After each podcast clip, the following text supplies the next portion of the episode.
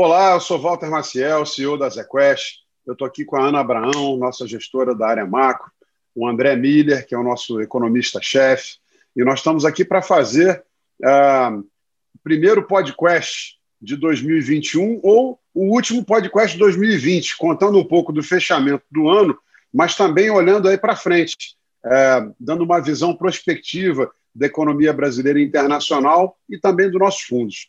Ana, André, bom dia, tudo bem? Bom dia, tudo ótimo. Bom dia, tudo bom, bem? Queria, queria agradecer aí os nossos parceiros, os nossos, é, a nossa audiência e lembrar a vocês também de seguir todas as nossas publicações aí nas redes, seja no LinkedIn, no Instagram, entrando no nosso site, você vai ter acesso aí a todas as informações que a gente está é, tá sempre dividindo com vocês.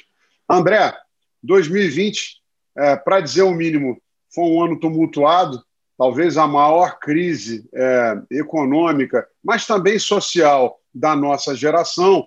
Mas eu não tenho como me esquivar de te perguntar sobre o ponto principal.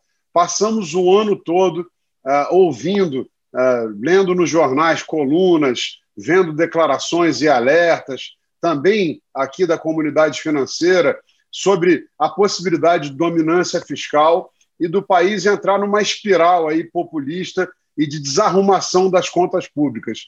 É, como você vê esse quadro? Como terminamos o ano e como estamos olhando um pouco para frente? Bom, é, sobre esse tema fiscal aqui no Brasil, acho que a gente termina 2020 com notícias é, positivas, né, no sentido de que a gente se afastou do desarranjo completo fiscal, de um retorno a uma crise motivada apenas internamente né, pelo desarranjo das contas públicas.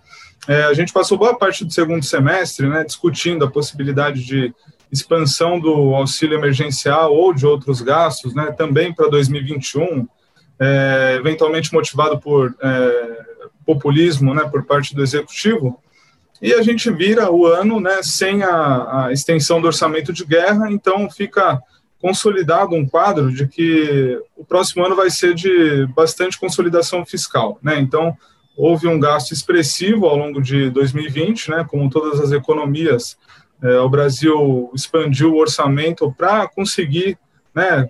Fazer com que a população e também as empresas é, passassem por essa crise com os menores danos possíveis, né? Mas é, sem esse orçamento para o próximo ano, né? Esse orçamento de guerra a gente vai voltar a obedecer o teto de gastos e, com isso, a, o déficit primário deve se reduzir bastante. Né? É, o endividamento ele tem terminado o ano menor do que o que se previa, né? então alguns programas do governo tiveram até menor demanda do que o esperado, o gasto foi um pouco menor do que o esperado, o crescimento foi melhor, a arrecadação foi melhor, a taxa de juros se manteve baixa, isso tudo contribuiu para que o endividamento do país termine é, mais próximo de 90% do PIB e não de 100% do PIB, como se chegou a cogitar. Né? Isso traz perspectivas melhores para frente, né? e acho que o ambiente de juros baixo é, é crucial para que né, nos próximos anos o Brasil siga mantendo essa é, é a sustentabilidade fiscal. Quer dizer, dá para dizer aí, parafraseando Mark Twain, que os rumores aí da dominância fiscal foram um tanto exagerados, né? É, agora, é, é, olhando também ah, para o quadro ah, ah, político, você vê hoje uma organização um pouco maior.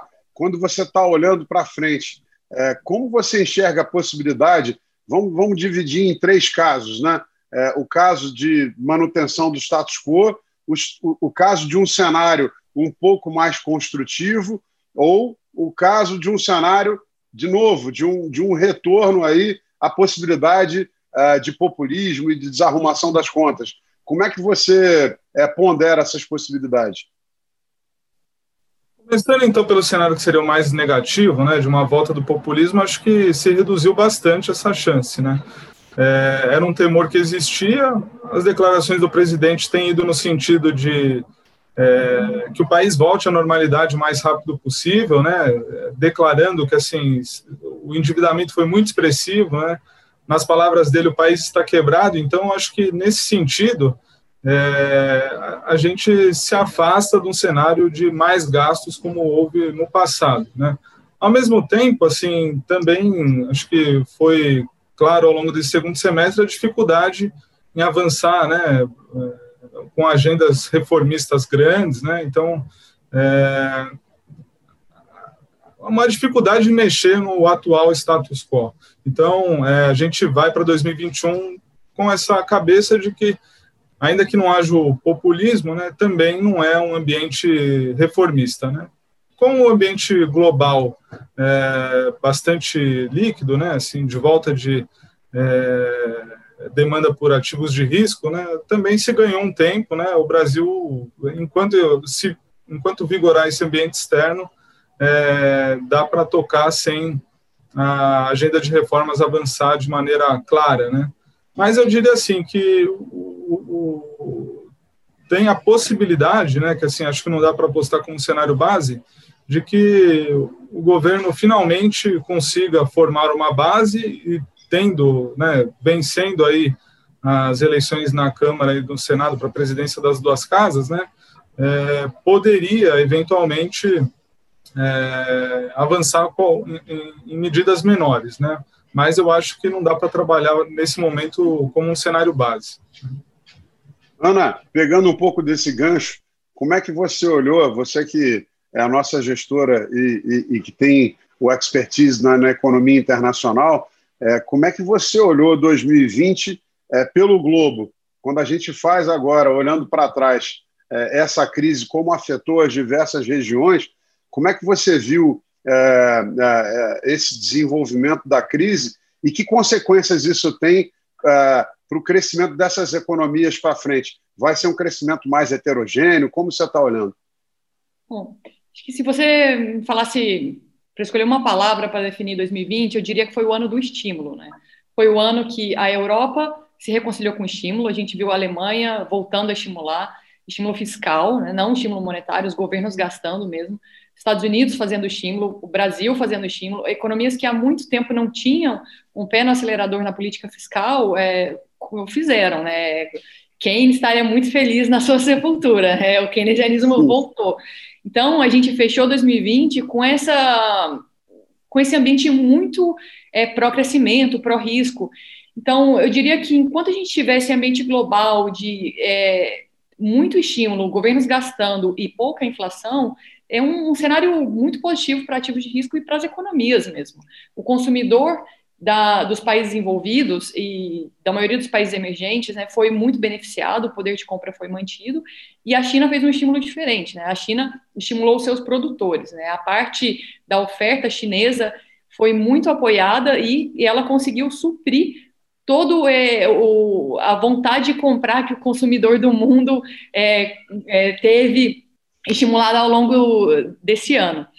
Então, a, a, nossa visão é muito positiva, né? tanto para as economias é, da zona do euro, Estados Unidos, China, e até a nossa visão para o Brasil.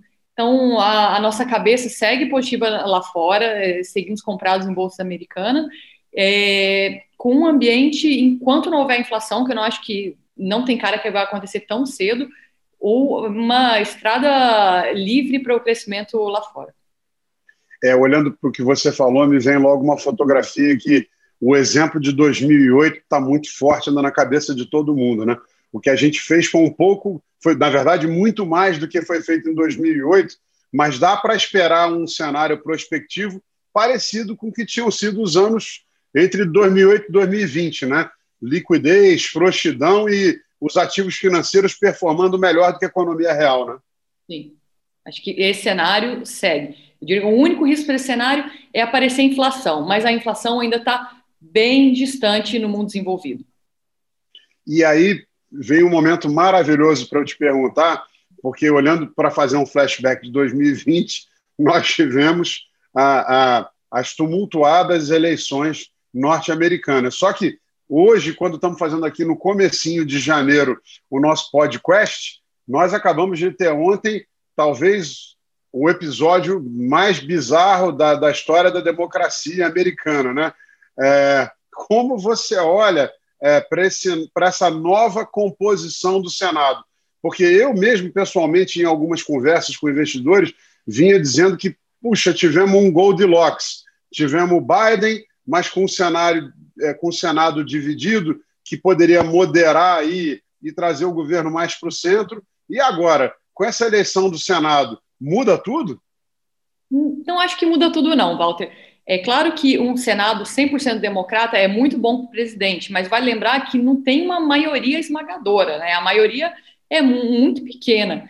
E então as propostas é, de mais estímulos e da pauta democrata clássica, ela vai ter que agradar ali o político mediano, né? Que seria aquele democrata é, centrista. Não dá para você esperar que, ah, porque a gente tem uma House, um Senado e um presidente democrático, que a gente vai abraçar aquela pauta de aumentar a taxação das empresas e, ir atrás das empresas de combustíveis fósseis, uma, uma agenda que é aquela agenda mais radical é, democrata. Então, é, por mais que não seja aquele Senado republicano que vai barrar o aumento dos estímulos, é, eu vejo ainda uma, de forma positiva esse Senado é, na mão dos democratas, sim, né? Acho que esse democrata do centro pode ser menos é, pró-empresas né, do que o republicano do centro, mas ainda assim acho que é uma democracia muito consolidada. É, o parlamentar mediano ele está ali também muito preocupado com a questão do déficit, que não vai ser uma gastança é, louca que pode trazer questionamento sobre a solidez fiscal americana. Quiser, acaba sendo um cenário novamente muito favorável para mercados emergentes. Né? Se você tiver, é, me parece pelo que você está falando, que a chance de um pouco mais de estímulo é maior do que a chance de aumento de taxação ou uma regulação desvairada, né? Sim, é, é para o curto prazo, né, para o próximo ano, a gente ainda não espera aumento aqui, aqui, o corte de imposto que foi feito pelo Trump, não esperamos que ele seja desfeito, né, que era um grande medo é, do, dos democratas no poder, e a gente espera, né, por enquanto, aumento do gasto público, né? mais estímulo para o consumidor, talvez alguma extensão de alguns programas, é, mas por enquanto nada que seja muito ruim para as empresas do S&P. Bom, falando aqui dos fundos, Ana, ainda com você, a gente teve é, um ano muito difícil, desafiador, com enormes riscos pelo caminho. É, primeiro, é, parabéns, estamos muito contentes né, com o desempenho dos fundos em dezembro o Multimax, o Multi, todos os produtos da estratégia macro, mas também de renda fixa, tiveram um excelente desempenho. O Max acabou batendo é, o benchmark no ano fechado, no último mês. É, conta um pouco é, é de como foi o ano e depois falar um pouco também da performance em dezembro. É, como é que a gente conseguiu é, esses resultados aí nos últimos 30 dias do ano? Sim. acho que o, o grande. Acho que gente teve duas, é, duas posições que foram muito vencedoras ao longo do ano, que foi a posição é, aplicada em juros, é juros Brasil, tanto o nosso direcional aplicado, as posições de valor relativo e as posições compradas em inflação. Acho que um, essa foi um dos pilares que construiu o resultado no ano. E também a gente teve posições em bolsa é, internacional, né, que foi o S&P, ao longo do ano de 2020, que foram também é, grandes é, contribuidores para a performance. É, o nosso detrator de performance foi Bolsa Brasil, a gente questionou bastante a recuperação da economia brasileira e, é, e, o quadro fiscal, e a gente optou por preservar o capital do cotista e não aumentar as posições em bolsas em momentos que a gente tinha muita incerteza quanto a, ao cenário político brasileiro. Então, é, esses foram o, os dois pilares de, positivos de 2020.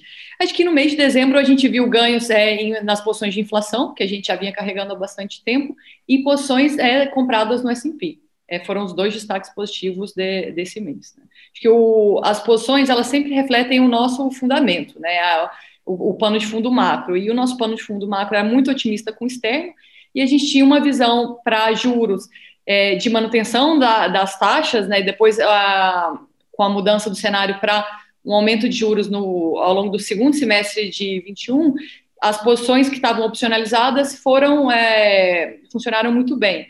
E as posições de inflação também tiveram um resultado positivo.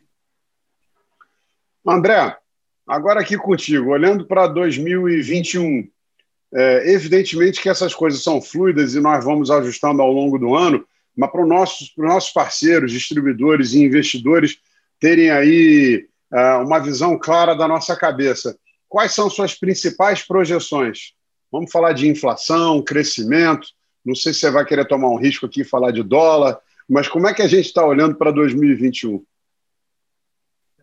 Então, assim, o, o, pilar do cenário base, né, como a gente conversou atrás sobre o fiscal, é que assim não vai ter uma deterioração do ambiente fiscal. Isso acontecendo, acho que com a ociosidade que o Brasil tem, né, e o ambiente de juros baixos prevalecendo durante boa parte de 2021, né, a gente vê a recuperação da economia é, seguindo gradualmente, né. Então, a reabertura do setor de serviços, né, uma vez que você tiver aí a, a, o início do processo de vacinação, né, também deve levar a um aumento quase que natural, digamos assim, da economia. Isso é suficiente para que o Brasil cresça entre 3,5% e 4% é, em 2021. Né? Então, a nossa projeção atual do PIB para é, esse ano né, é de 3,8%, né, o cenário base. É, a inflação, a gente espera uma inflação entre 3,5% e 3%, né? Então, assim, vai ser um ano em que, novamente, a inflação provavelmente vai é, seguir nos núcleos de inflação bastante tranquila. Isso deve fazer com que o Banco Central mantenha uma postura bastante estimulativa, né? A taxa de juros a 2%, sem dúvida, ela está muito abaixo do nível neutro, sem dúvida, ela estimula. É, é um, é um, é um estímulo para a economia, né? É, então, a gente vê isso prevalecendo durante boa parte do ano. É, acho que vale mencionar aqui, né, assim, a, a questão relacionada à, à, renda do consumidor. Né? Então, o ano de 2020 foi um ano em que o auxílio emergencial beneficiou muitas famílias, né, conseguiu fazer com que é, a manutenção do consumo prevalecesse, principalmente do consumo de bens. Isso tem dado um impulso muito relevante para a indústria, é, que vai terminar, terminou, né, 2020 em níveis mais altos do que o pré-crise. Para 2021, a gente aposta que assim vai haver uma, é, uma moderação da atividade na indústria, o consumo por bens deve diminuir, seja por conta da saída do auxílio, seja por conta do aumento da demanda por serviços. Né? Isso tudo deve fazer com que a inflação volte a, a níveis mais é, normalizados, né? então a gente prevê que a inflação de bens industriais deva é, se reduzir, enquanto a inflação de serviços sobe um pouco. Né? Então, assim, é um ano de normalização. Né? A gente teve um ano em que a diferença de desempenho setorial foi muito grande no ano passado, né? e para esse ano a gente espera essa moderação, que é consistente com esse crescimento de 3,8%, como eu disse. Né? É, o nosso cenário base para a Selic é que ela passe a aumentar a partir de setembro, né? então, assim, essa precisão é muito difícil, né? mas é, no segundo semestre eu acho que assim o quadro de atividade recuperando, ele vai estar bem mais consolidado do que ele é hoje, né? É, também, assim, um ambiente fiscal seguindo controlado, né, de, de acordo com as regras que prevalecem no país hoje, isso tudo deve ser consistente com é, um ano de 2022 em que também o crescimento é, deve, deve ser positivo, né, é, mais um ano de recuperação ocupando essa ociosidade, a gente tem sempre que lembrar que assim o, a ociosidade no mercado de trabalho permanece muito grande, né? Então é muito provável que a gente passe 2021, 2022 é, consumindo essa ociosidade sem uma pressão inflacionária grande, né? Com a restrição fiscal, né, dada aí pelos problemas que o país teve no passado, né, sobra a política monetária para fazer é, para ser o estímulo, né, a alavanca para o crescimento. Então, em linhas gerais, essa é a nossa projeção, né? Então, assim, para usar um pouco e falar sobre o dólar, né, assim, a, nossa visão é que a, a, queda do prêmio de risco fiscal, né, e também o externo um pouco, é, um externo melhor, né, como a Ana descreveu, para economias emergentes, etc., isso deve fazer com que pelo menos não haja, né, uma pressão é, negativa, né, sobre a taxa de câmbio, que no ano passado foi um elemento bastante importante para para descrever o que aconteceu com a inflação, né, o choque inflacionário que a gente teve no segundo semestre. Então, em linhas gerais, é, esse é o nosso cenário base.